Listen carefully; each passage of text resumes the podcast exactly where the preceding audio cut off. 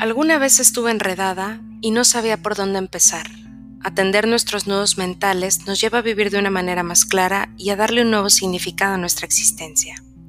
Yo soy Dulce Cabrera y si te has sentido similar, te doy la bienvenida a Desenredo Mental.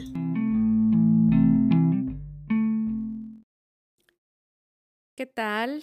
Ya estamos aquí nuevamente. Te saludo con mucho gusto en este inicio de mes de noviembre con eh, la dicha de compartir y desenredar un tema que en este mes es bastante relevante, que, del cual se habla mucho y del cual así como que surge este, muchas inquietudes y, y la necesidad como de ver películas, de escuchar canciones y de todo lo que tenga que ver con esta temática. El día de hoy vamos a desenredar el tema ¿Te atreves a hablar de muerte? No todos estamos preparados para hablar de muerte cuando la muerte es algo que nos acompaña día con día. Es un tema que sabemos que puede resultar incómodo porque nos hace comprender y aceptar que la vida es, limitada, que expira. Y esto a algunos les puede producir una sensación de vacío, miedo o incluso ansiedad. Es muy importante tomar en cuenta que parte de madurar es entender una cosa. Nacimos para morir. Y ahorita estamos en, en un tiempo en el cual eh, la muerte, más allá del mes en el que nos encontramos ahorita, que es el mes de noviembre, eh, pues se está manifestando bastante, ya sea física, emocional o mentalmente, ¿no? en este asunto que estamos, en el cual estamos todos inmiscuidos, que es el tema de COVID-19, la pandemia que a todos nos invade, nos está presentando bastante este tema, nos está presentando de frente que eh, nacimos para morir y que somos seres que vamos o que tenemos este destino y que todos estamos expuestos. Se nos presenta todos los días con estadísticas, con la nueva noticia de que algún conocido, algún familiar, algún cercano ya está enfermo o incluso ya partió. Aquí te voy a invitar a tomar un poco de silencio por esas personas que han fallecido a lo largo de este año debido a esta causa.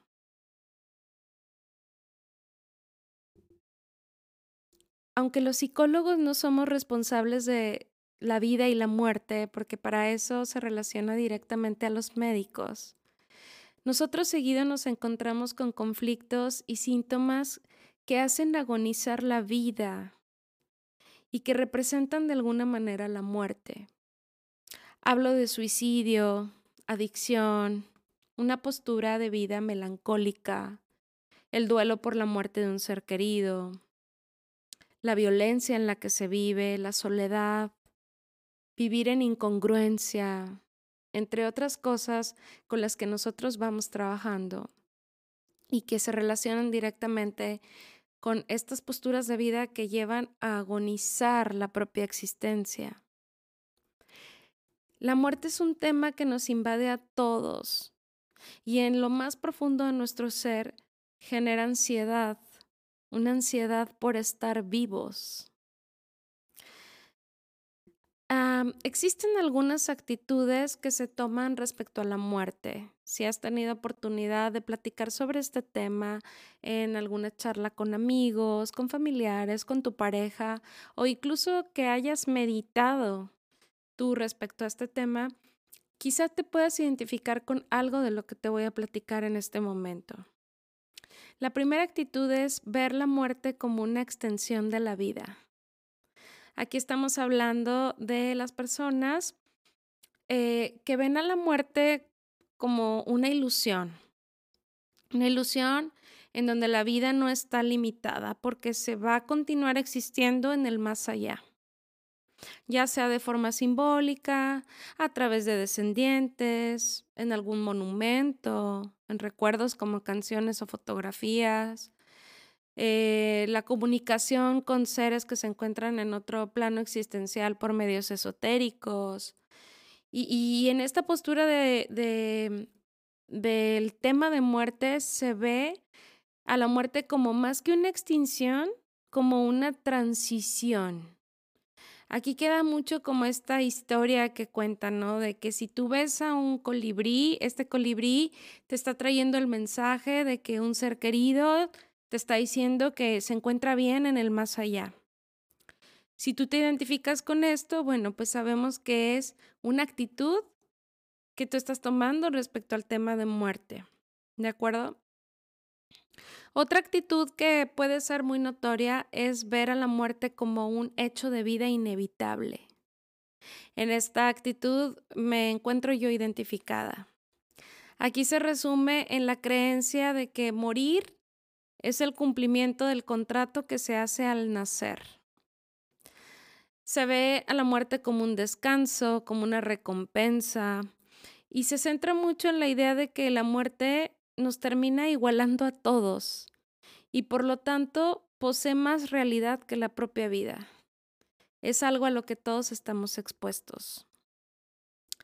Luego está la actitud de ver a la muerte como una derrota frente a la vida. Aquí se considera la muerte como un enemigo incalificable que representa derrota. Se resume en una calamidad. Aquí es donde se tiende a ver a la muerte como una injusticia. Sea cual sea la muerte, sea como sea que se haya dado, se percibe a la muerte como una injusticia.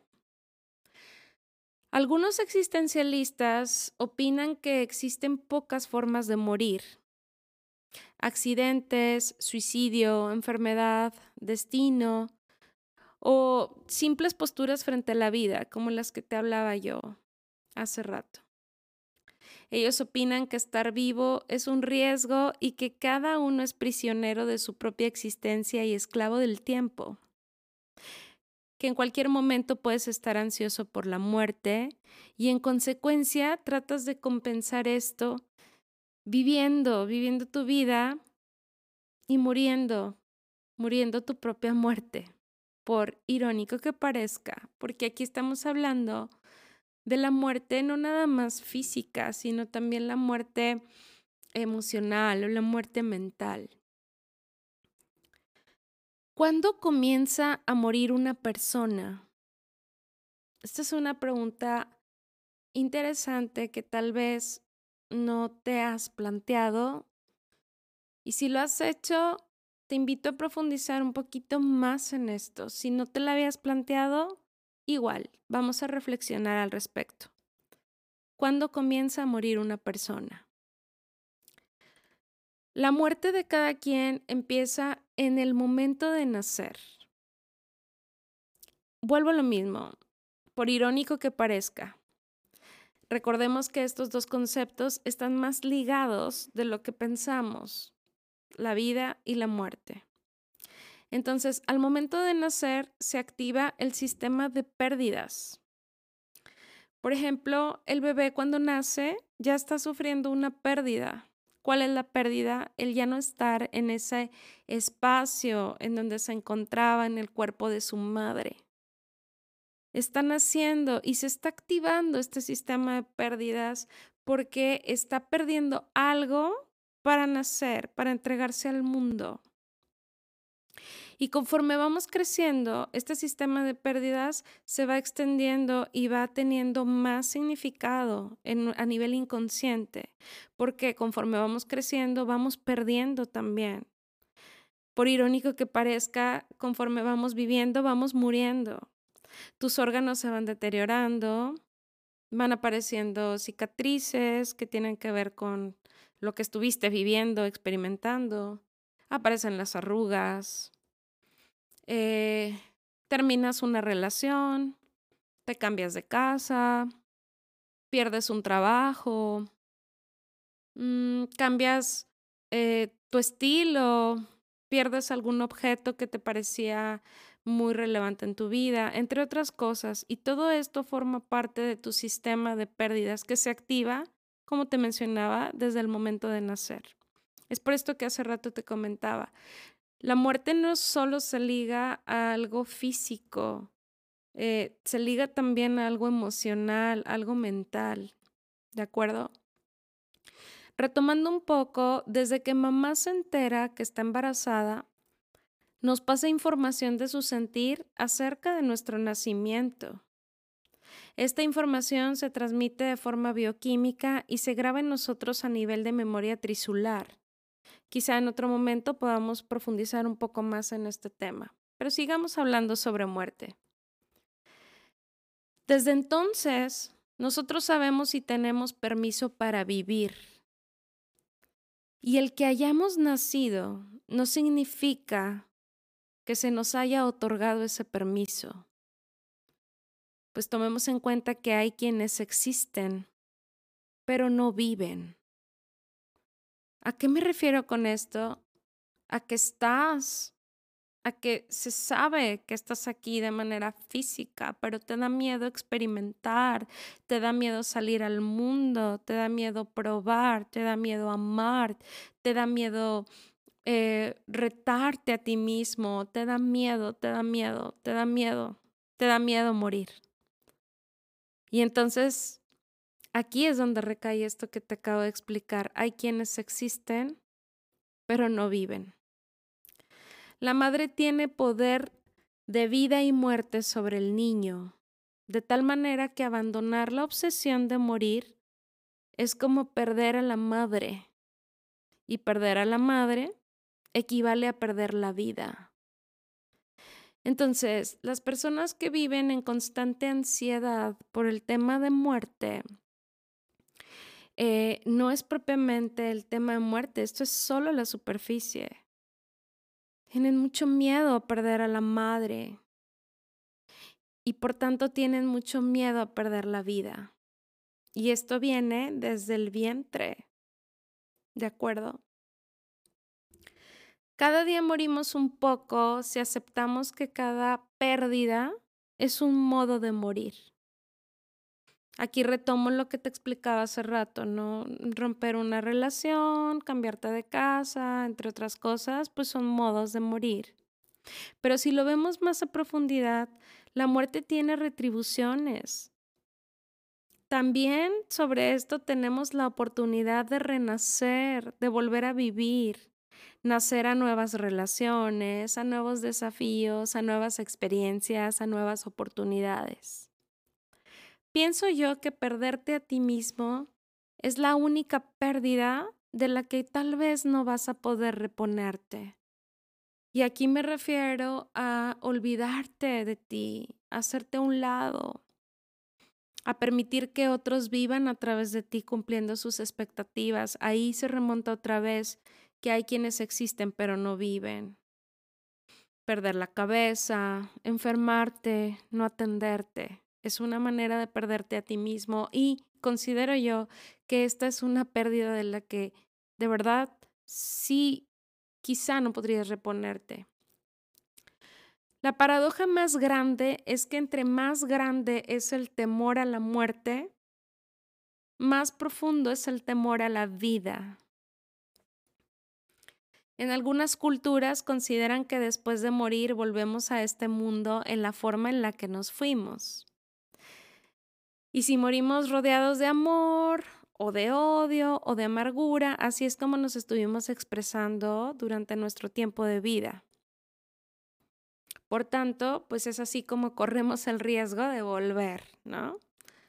Si esto es cierto, entonces te invito a que valga la pena arreglar tus asuntos antes de partir y a elegir una forma amable que te permita darle el mejor sentido a las pérdidas que vas teniendo día con día, para que así tengas un motivo de vida, un sentido de vida real. Quizá este pensamiento te lleve a reflexionar más al respecto.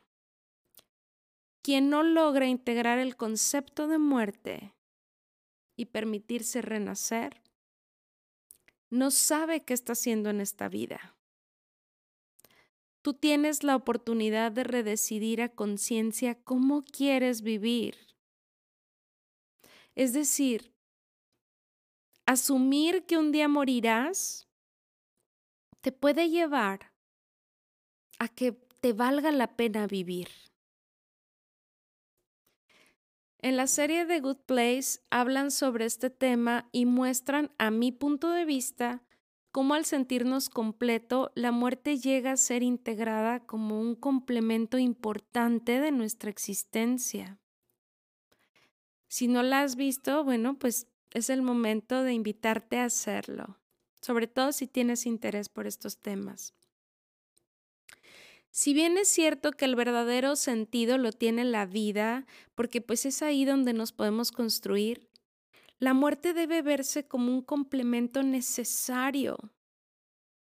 Y si lo hacemos de esta manera, entonces afirma tu vida y acepta que el dolor y el sufrimiento también son una posibilidad para seguir creciendo.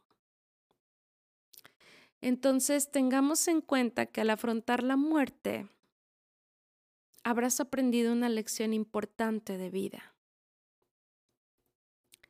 Finalmente te comparto este pequeño fragmento obtenido del libro de Frankenstein de Mary Shelley, el cual me gusta para concluir esto de lo que hoy te hablo. Se elevaba mi espíritu con el encantador resurgimiento de la vida en la naturaleza. Olvidado ya el pasado, veía frente a mí un presente tranquilo y un futuro iluminado por los rayos de la esperanza y la alegría.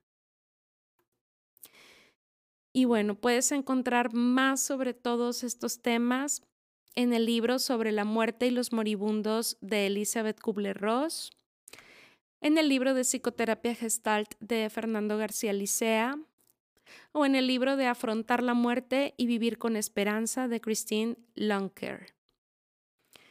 Te recuerdo mis redes sociales, puedes encontrarme en Facebook como Consulta Dulce Cabrera, en Instagram de la misma manera y recuerda compartir este podcast. Hasta la próxima.